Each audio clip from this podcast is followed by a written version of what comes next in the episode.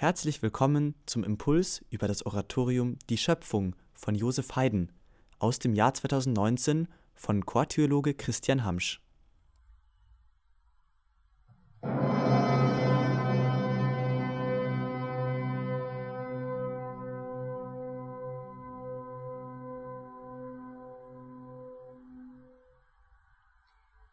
Die Wiesenschaumzikade hält den Weltrekord im Hochsprung gemessen am eigenen Körpergewicht.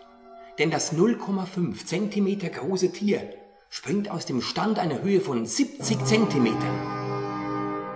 Würde ein Mensch da mithalten wollen, müsste dieser 200 Meter hochspringen.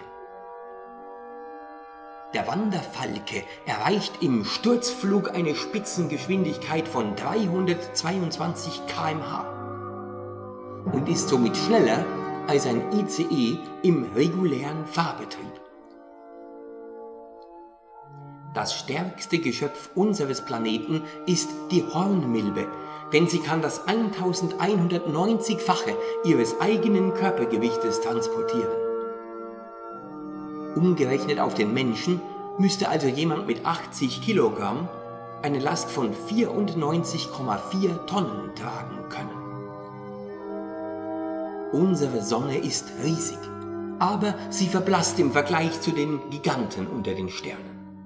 So hat beispielsweise der Stern Vivi Cephei A ungefähr den 1600 bis 1900-fachen Durchmesser unserer Sonne. Mit dem Staunen über die Schöpfung sind wir schon mitten im Zentrum von Haydns Oratorium Die Schöpfung. Ist dieses Werk doch ein Lobgesang auf die Faszination unserer Welt.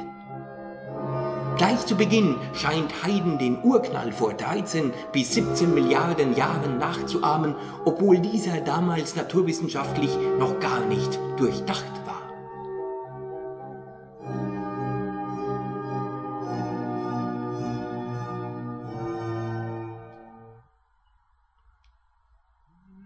Überhaupt orientiert sich die Botschaft von Haydns Oratorium an der Botschaft des ersten Schöpfungsberichtes der Bibel, Genesis 1.1 bis 2.4a. Der erste Schöpfungsbericht ist ja ein Loblied auf die Schöpfung und wurde von Haydn ergreifend vertont.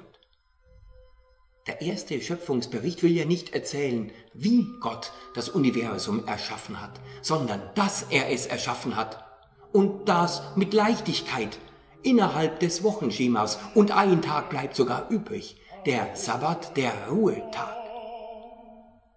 Alles geschieht durch das Wollen, ohne Mühe, wie bei der Erschaffung des Lichts. Gott sprach, es werde Licht. Und siehe, es wurde Licht.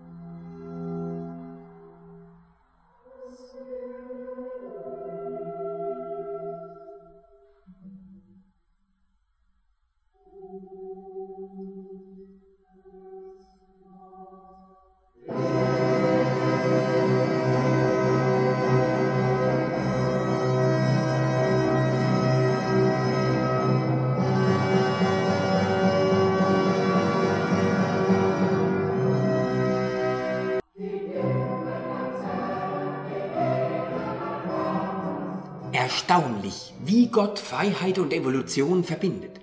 Obwohl er in seiner Schöpfung gegenwärtig ist, gewährt er ihr und damit auch uns die Freiheit, sich selbst zu entfalten.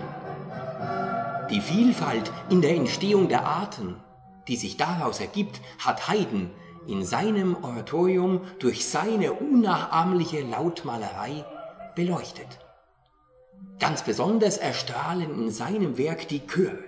Sie besingen mit Eleganz das Lob des Schöpfers. Überall, in der erhabensten Größe, aber auch im faszinierendsten Detail, kann man dem Schöpfer begegnen. Ja, wenn man innerlich still ist, wird es nicht lange dauern, ihm zu begegnen, denn alles ist erfüllt von seiner Herrlichkeit. In allem also kann man seine liebevolle Gegenwart spüren. Aber die Schöpfung braucht uns auch als Hüter, als Beschützer. Falsch wird oft im Hinblick auf die Erde jener Satz der Genesis verstanden. Unterwerft sie euch. Er will jedem von uns sagen, sei fürsorglich, verantwortlich für die dir anvertraute Erde. Liebe sie, wie Gott sie liebt. Sorge für sie wie er. Sei gut zu allen.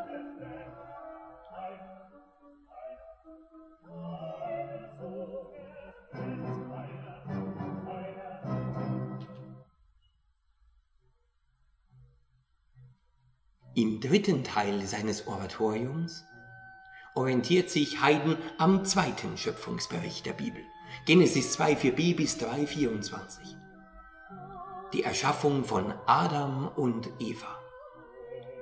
Adam bezeichnet ja nicht einen Menschen, einen einzelnen Menschen, sondern die Menschheit an sich. Wir alle sind also dieser Adam. Und in Haydns Oratorium zeigt sich in anmutigen Klängen, wie dieser Mensch sein soll. Ein perfektes Spiegelbild der Liebe Gottes. Besonders im Verliebtsein, in der Liebe zweier Menschen zueinander, erahnen wir die Macht der Liebe. Jeder, der dies einmal erlebt hat, weiß um diese besondere und gewaltige Kraft. Von besonderer Fülle ist diese Macht der Liebe, wenn sie ins Lob auf den Schöpfer mündet. Hört selbst.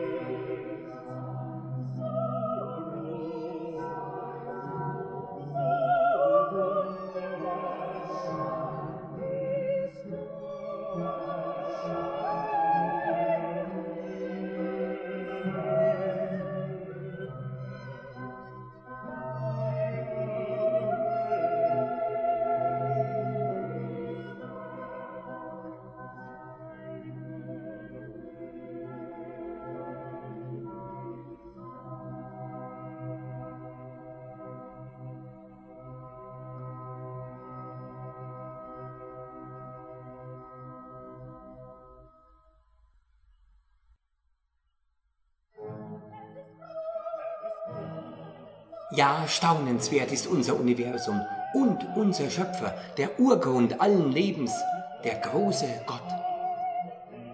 Aber das größte Wunder ist, dass der große Schöpfer dein Freund sein will, dass du ihm sehr wichtig bist, er sich um dich kümmert. Noch einmal, wenn du innerlich still bist, wirst du seine liebevolle Nähe und Freundschaft spüren, die dir ungeahnte Freiheit, Geborgenheit und Kreativität schenken wird. Diese Erfahrung wünsche ich euch allen von ganzem Herzen.